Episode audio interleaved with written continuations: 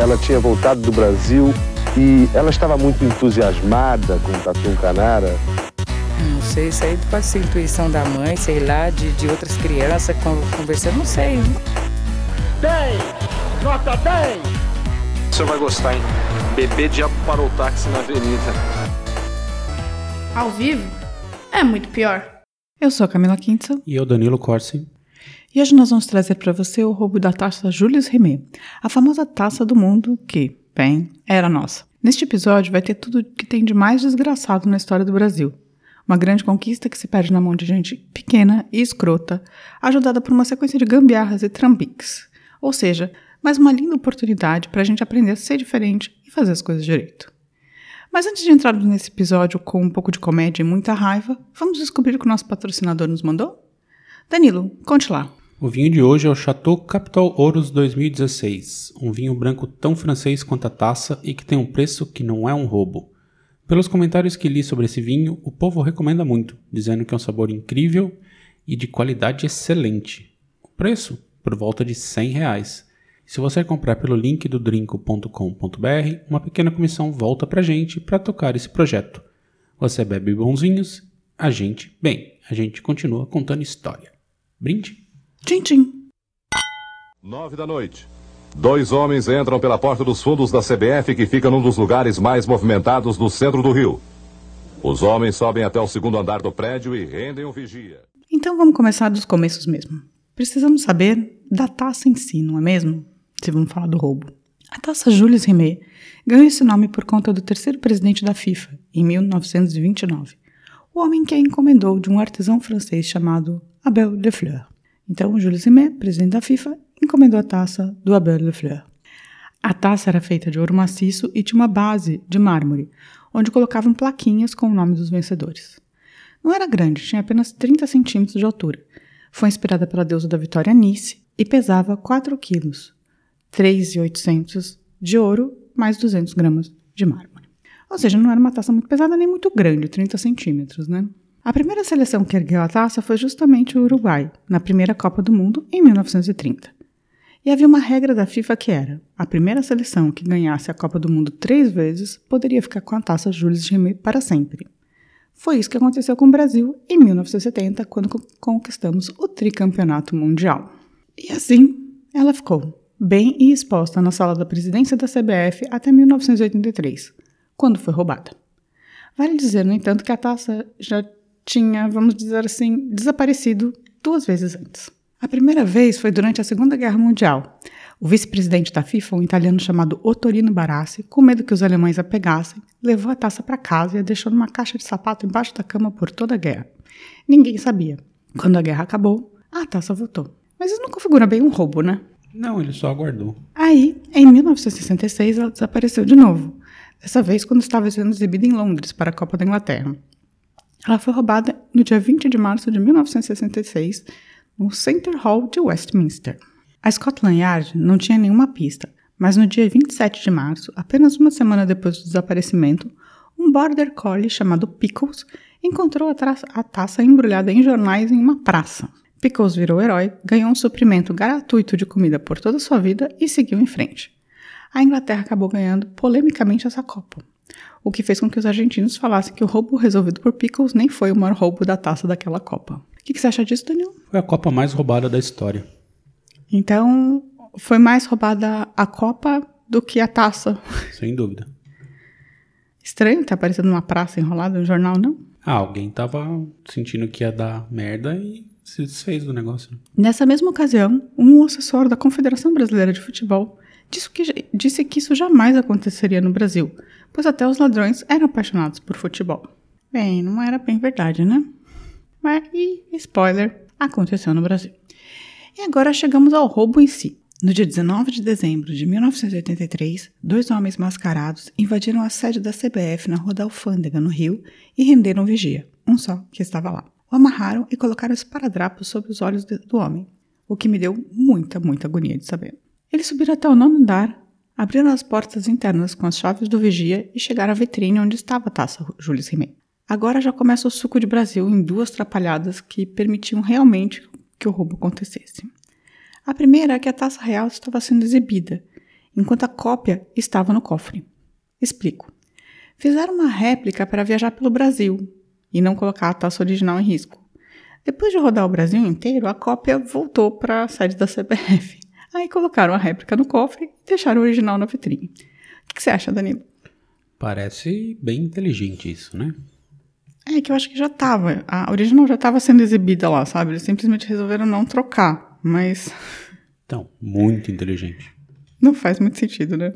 A segunda atrapalhada é que a taça estava numa vitrine com vidro blindado de um centímetro de espessura, com laterais e fundos de aço, né? Super segura, certo? Sim. O problema é que esse vidro era preso à parede por uma moldura de madeira pregada à parede. Basicamente, não dá, se não desse para quebrar o vidro, mas com o pé de cabra você ia pelo lado e arrancava a moldura que estava pregada na parede com os preguinhos, assim. E saía tudo. Você achou bem projetado o negócio, né? Ah, os caras não estavam nem preocupados com segurança nenhuma. Ah, mas eles colocaram o vidro blindado. Só isso. E tudo chumbado, o resto era chumbado em volta. O problema é que o jeito que eles prenderam a vitrine na parede. Que não foi, tipo, nem um pouco pensado, assim. Enfim. Aí vamos para os criminosos, que foram condenados por essa façanha. Eles nunca confessaram. Na verdade, confessaram, depois desconfessaram e tal. O primeiro foi Sérgio Pereira Aires, conhecido, vai entender, como Sérgio Peralta. Não consigo entender como Pereira Aires vai virar Peralta, mas tudo bem. Um gerente de banco especializado em seguros que também era representante do Atlético Mineiro na CBF. Por isso, acesso ao prédio. Ele é considerado o mentor intelectual do crime e chamou primeiro um cara chamado Antônio Seta, o Broa, para ser seu parceiro. Maior erro do Peralta. O Broa era um dos maiores arrombadores do Rio de Janeiro, certo? E tinha recém saído da prisão. Mas também tinha uma história com a taça. Segundo ele, seu irmão Giacomo não suportou a emoção da final da Copa de 1970 e infartou quando Carlos Alberto fez o quarto e último gol da partida. Além disso, ele acreditava que a taça, a taça era de todos, não podia ser roubada. Quando Peralta chegou para ele e falou: Vamos roubar a taça, ele mandou Peralta às falvas. Mas Sérgio Peralta não desistiu e chamou Francisco Rivera, o Chico Barbudo, um negociador de ouro, para o esquema. Chico colocou seu amigo José Luiz Vieira da Silva, o Luiz Bigode, também negociador de ouro, no esquema. Por negociador de ouro, você entende aqui o cara que faz a receptação de joia roubada e vende para os ourives na galeria, sabe? Tipo, o ladrãozinho vai lá, rouba o cordão, e leva para esse cara, e esse cara meio que vende para os caras que derretem. Esses dois foram os que efetivamente entraram no prédio, renderam vigia e roubaram a taça. Aliás, não roubaram só a Jules Rimet, mas roubaram mais três taças não tão conhecidas e que não causaram tanta polêmica. E aí os caras com um pé de cabra e uma arma, rendendo um vigia, entraram lá e saíram com a taça do mundo. O que, que você acha até agora? Bem fácil de roubar isso aí. Bem fácil, né? Aí o problema era para quem vender. Já no dia seguinte, a notícia se espalhou mundo afora e ninguém teria coragem de comprar a taça. Mas eles acharam alguém que não se incomodaria em derretê-la. Você consegue imaginar, Danilo, qual a nacionalidade do cara que derreteu a taça Jules Rimet com gosto? Três chances, irmão. Só pode ser argentino, né? Claro. Sim. Um filho da puta de um argentino foi quem cortou a taça em até 14 pedaços e derreteu no próprio escritório, onde ele dava com ouro. Juan Carlos Hernandes, dizem, derreteu a taça já no dia seguinte ao roubo. Ele havia pagado 12 milhões de cruzeiros aos ladrões pelo, pelo, pelo peso em ouro da taça, basicamente, né? não pelo efeito dela. No escritório do argentino, acharam cinco barras de ouro. O pior é que esse filho da puta ainda tinha mudado para uma cobertura e trocado de nome da empresa. Né? Logo depois disso, para Aurimé. Aurimete ou Aurimé. Auri significa ouro e Rimé da, da, da, da, taça, né? Tipo, o cara meio trocou o nome do escritório, meio de escárnio. O que, que você acha disso? Só na zoeira mesmo, né? Tipo, absurdo. o cara, tipo, ah, é surreal, assim. E diz que ele cortou a taça em tantos pedaços porque, na verdade, assim, ele tinha um escritório no último andar de um prédio e ele criou uma, tipo uma fundição, um esquema de fundição meio tosco lá. Tipo, no último andar ele colocou uma, uma chaminézinha para fora da janela e ele conseguia derreter 250 gramas de ouro por vez. E a taça tinha quase 4 quilos, né? Então ele precisou cortar antes de derreter. Lembra do Broa? Que foi chamado para participar, mas mandou o cara falou: se vai se fuder que eu não quero participar desse roubo. Pois o Broa, que não quis participar do plano, foi quem dedurou o Sérgio Peralta. O arrombador ficou puta que os caras tiveram a pachorra de roubar a taça. E assim prenderam o Sérgio Peralta, que dedurou o Chico Barbudo, já sem barba nessa época, e o Luiz Bigode, ainda de bigode. Eles ficaram presos pouco tempo, foram responder em liberdade e fugiram. Assim, foram condenados à revelia a nove anos de prisão e, como você pode imaginar, não foram presos. Claro. Infelizmente, nosso herói Broa teve um infarto, como um irmão, em 1985. Estava dirigindo e morreu causando um acidente ao mesmo tempo. Em 1989, Chico Barbudo foi executado em um bar no Rio com cinco tiros. Ninguém sabe por quem ou por quê. Mas algumas pessoas tendem a dizer que foi queima de arquivo. Bigode foi preso em 1995. Ficou alguns meses, mas já foi liberado e segue no Rio de Janeiro. Sérgio Peralta foi preso como caseiro, caseiro numa casa só em 1994, tipo 11 anos depois ele foi encontrado. Ficou um tempo em cana e morreu em 2003 do coração, pobre e sozinho. Juan Carlos, o argentino, fugiu, aí foi condenado a três anos, né, por receptação, o que foi revertido. Não ficou um dia preso por causa da taça. Uma curiosidade é que quando ele foi pegar as cinco barras de ouro aprendidas, lembra que eu falei que tinha cinco barras de ouro no escritório? Sim, sim. Quando ele foi pegar as cinco barras de ouro aprendido, aprendidas, na verdade elas eram de latão. Assim, Brasil. Alguém entrou no depósito da polícia, trocou as barras de ouro por barras de latão. Roubaram o ladrão. Roubaram o ladrão. E talvez essas barras fossem a taça Jules Rimet, ninguém sabe, assim, tipo, se era exatamente ela ou se era outro ouro, mas talvez fosse isso. O Juan foi preso por tráfico em 1998 e condenado a sete anos. E essa foi nossa história. Outras curiosidades é que existem três filmes sobre o roubo da taça. O primeiro com o Grande Otelo e o Golias, e é da década de 60, 20 anos antes do roubo. Eu não achei para ver, mas li que os dois eram detetives procurando o ladrão da Copa. Depois, em 2003, tem o filme do Cacete Planeta, também, que trata do roubo da Copa. E em 2016, um filme chamado O Roubo da Taça, ou Dolores e Jules, que eu assisti e é bem divertido, com a Thais Araújo, e, e é divertidão, assim.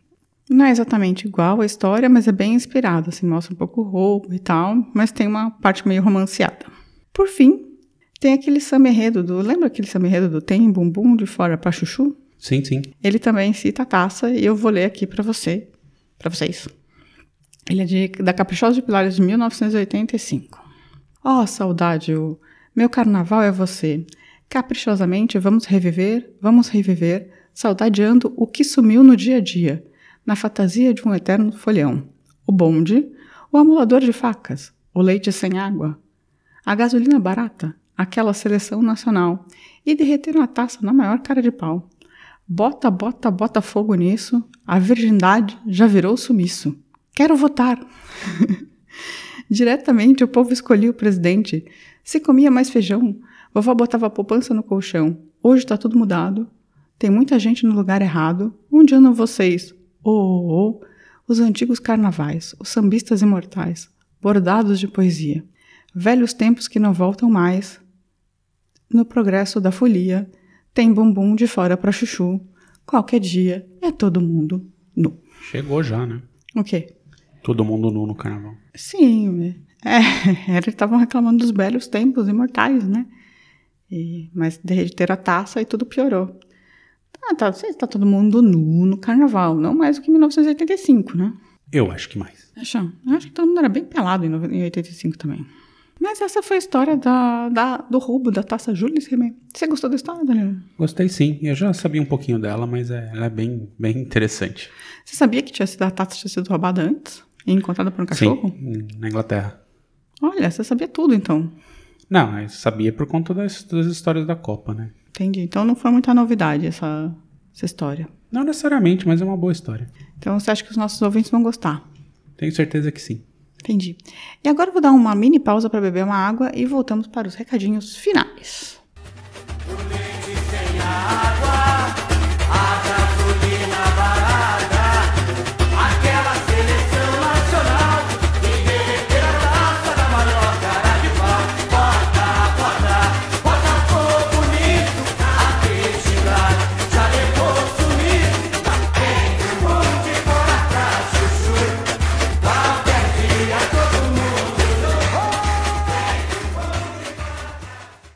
voltando, é, eu queria agradecer ao Gia- Giancarlo, que mandou uma mensagem pra gente muito legal. ele, ele elogiou a gente, que foi muito fofo, e depois deu um monte de, de dicas de, de tópicos pra gente abordar, assim. Eu tô olhando aqui, tem várias coisas, muitas coisas legais aqui. E ele também pediu pra gente contar histórias mais engraçadas, tipo do bebê diabo. Quem concordar com o Giancarlo, escreve pra gente, pra ele falando, ah, não, eu gosto mesmo dessas histórias mais absurdas mesmo, mesmo que sejam meio falsas. Tipo, sei lá, bebê diabo, bebê atômico. é, Chico, do demônio, essas coisas assim. E Danilo, se a pessoa como o Giancarlo quiser falar com a gente e indicar um, um, um, episódio, um tema, ou então falar que ama a gente loucamente, que não consegue mais viver sem nos ouvir, como faz? Pode ir lá no muitopior.com.br, deixar um comentáriozinho ali no, nos posts da, dos episódios, pode ir no Facebook, procurar pra gente por Muito Pior Podcast, no Twitter também, arroba Muito Pior, no Instagram e no YouTube. É, você tem algum comentário sobre alguma mensagem de algum ouvinte? Não, eu não tive tempo de separar mensagens essa semana. Semana que vem eu faço isso. Então tá. Então é isso, gente. Tenha uma ótima semana. E não roubem a taça. Nenhuma delas. Tchau, tchau. Tchau. Beijo. Ao vivo é muito pior. Este programa é um oferecimento de drinco.com.br